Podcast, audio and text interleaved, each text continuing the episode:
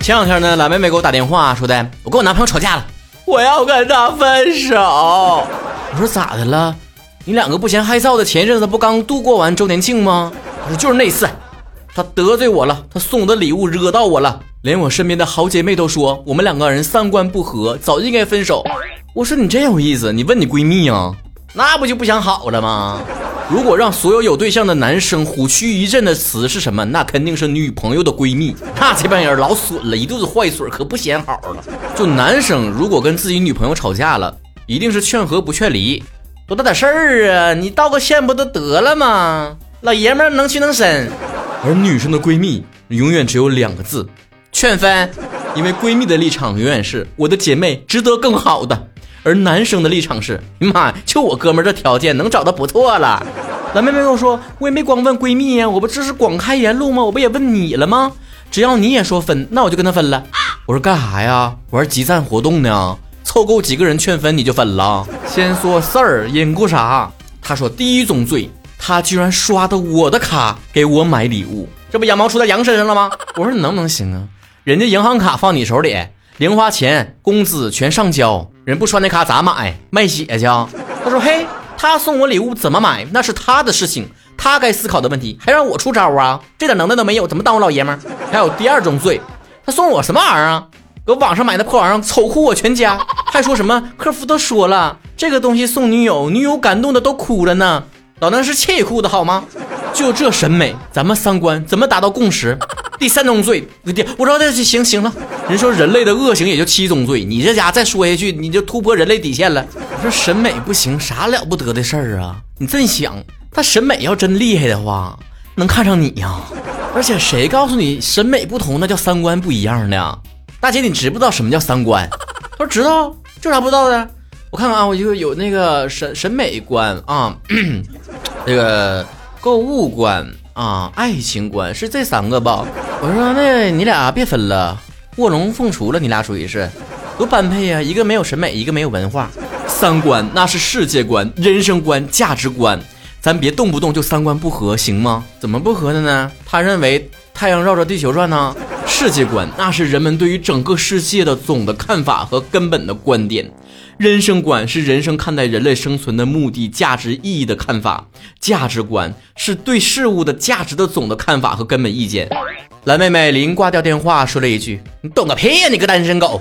第二天，她把电话又一次打过来了。她说：“我找到了，我找到根据了，我们俩就是人生观不同啊。”我们对于人生意义的看法不同，他认为送这么丑的礼物是有意义的，我认为没意义。我们价值观也不同，他用我的钱给我买礼物，我认为是没有价值的，他认为有价值。企业级理解，看了一晚上书，终于找到一个刁钻的对号入座的角度，真是辛苦你了。咱就是说，你真想分，咱也没办法，但是你不用找那么冠冕堂皇的理由。之前在网上我真看到过一个投票，就是你为什么跟前任分手了呢？大多数的人都选择了三观不合这个选项。我曾经真的天真的以为这真是一大进步啊！大家伙开始终于找到思想领域的契合了，终于开始重视两个人三观的问题了。但后来我转念一想，嗯，恐怕是大家伙把那些不知道怎么归类的原因都总结为三观不合。什么？你出去吃饭要团购，咱俩三观不合？什么？你认为这首歌不好听，咱俩三观不合？什么？你居然喜欢吃苍蝇小馆儿，咱俩三观不合。什么？咱俩吵架，你居然因为自己没错而不道歉，咱俩三观不合。自从视频网站有弹幕之后，我每一次看到爱情桥段的戏码的时候，弹幕永远有一个这样的对象，不分留着过年呢。三观不同不必强融，当然两个人的观念能不能相互磨合，究竟要不要因为一点小事儿就觉得上升到原则问题，这是另外的话题。让我聊，那也是另外的价钱。问题是你们说的那些三观的问题是三观吗？再次强调，那是世界观、人生观、价值观。当然，动不动爱谈三观的，除了恋爱中的蓝妹妹，还有生了娃的梅豆。我去他家啊，没事的时候看看电视，刚播到《甄嬛传》呢，他说换台换台，这剧三观不正啊！孩子看完之后成天学的就是勾心斗角。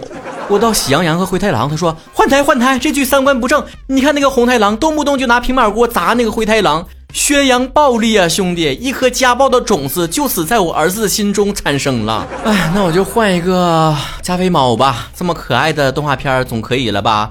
他说换台换台，这个剧三观不正。你看那个猫成天那么懒，啥活也不干，从小就学会躺平了，那怎么奋斗啊？你家电视砸了吧？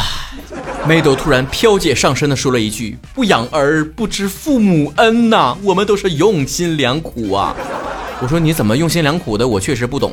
但是为什么那么多电视剧和动画片被别人举报下架？我确实是懂了。受累打听一句，你从小就爱看武打片吧？各种黑帮的，各种战争的，刀刀见血，枪枪致命。你长大咋的了啊？不故意踩死一只蟑螂，你都能哭半宿。妹豆还是说出作为家长最喜欢说的双标的借口，那就是时代不同了。咱小时候都野蛮生长，吃屎都能长大。再看看现在孩子们成天吃的是什么？精细到每一份食材吃几克，营养如何搭配，计算的妥妥的。所以现在的孩子越来越聪明，长得越来越好看了。咱只能说呀，孩子们的物质生活确实是越来越丰富了，而精神世界越来越贫瘠呀。再看看影视剧作品，咱们小时候人心多么单纯朴素，男生和男生甚至有纯洁的友谊。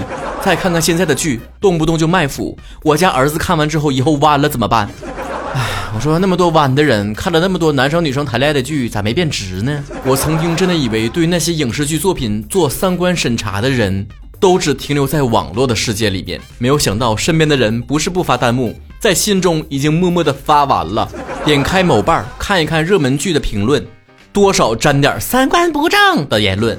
第一次让我受到冲击的是看《夏洛特烦恼》，有的人说这剧三观不正啊。夏洛做完一场春梦之后，又回到自己糟糠之妻的身边，还是做着软饭男。嗯，这个角度，在我嬉皮笑脸看完那部电影之后，我还真的是没有想到，属实是在下肤浅了。如果说我们日常生活当中的恋爱呀、交友啊，产生一些问题，上升到三观不正的角度，那还只是小题大做。那很多人都会觉得了，影视剧作品那么多人看，甚至还有一些三观未成的未成年人。让他们看了，那影响还得了吗？那既然聊到这儿了，咱就说一说，究竟什么算是三观不正？尤其是很多人指责的这个导演、这个编剧三观不正。首先是一部电影、一部小说、一个动画片里面的人物的三观不正，跟这个作者的三观能不能联系在一起？那绝对是两件事儿。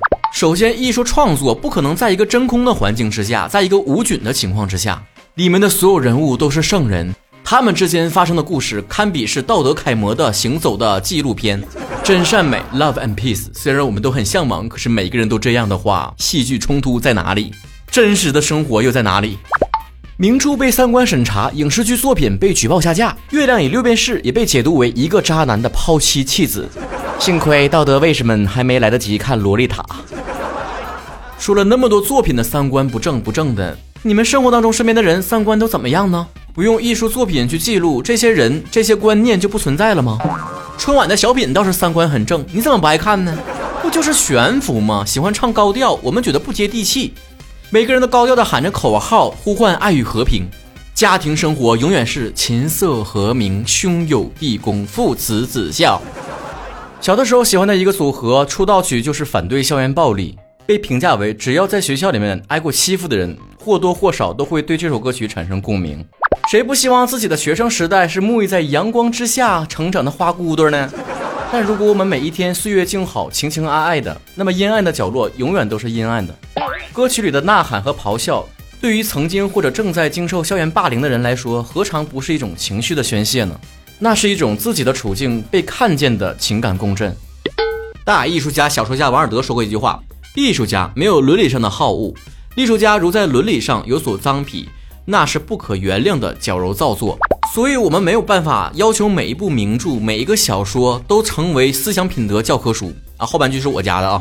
现实世界是复杂的，不是非黑即白的。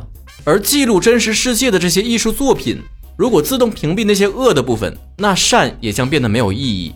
所有对爱的颂扬也将变成空中楼阁。而艺术源于生活、高于生活的点，可能就在于作者的态度才是三观的所在。我们谩骂反面角色，推崇正面角色，当然源自于天生对于善恶的好恶，参透人性的复杂，当然没有简单的骂渣男、骂绿茶来的痛快。所以，低质且快销的文艺作品，包括很多的营销号、心灵毒鸡汤的文章，他们所做的事儿是顺应人性，而不是挖掘和发现人性。它不需要你复杂的思考过程，只需要最简单、最原始的情绪，你的每一次愤怒都是一个点击，每一滴眼泪都滋润了资本的摇钱树，刻的每一粒工业糖精都是商人的胜利果实。被这样的作品侵蚀的越多，我们越缺乏思考的动力，我们变得越来越懒，懒得去想一个人设清晰的角色背后刻着什么样的性格，也不会去思考他为什么会成为今天这样的人。而在作者创造的这个艺术世界里边，每个人的最终命运如何，有哪些时代局限的反思，家庭和社会因素的反讽，成年人需要思考，未成年人需要引导，而不是强行置身在一个楚门的世界里，时刻去感受商业微笑和虚假的伪善。这个世界没有那么多伪光正的人，但凡在影视剧作品当中受欢迎的角色，肯定有点缺点。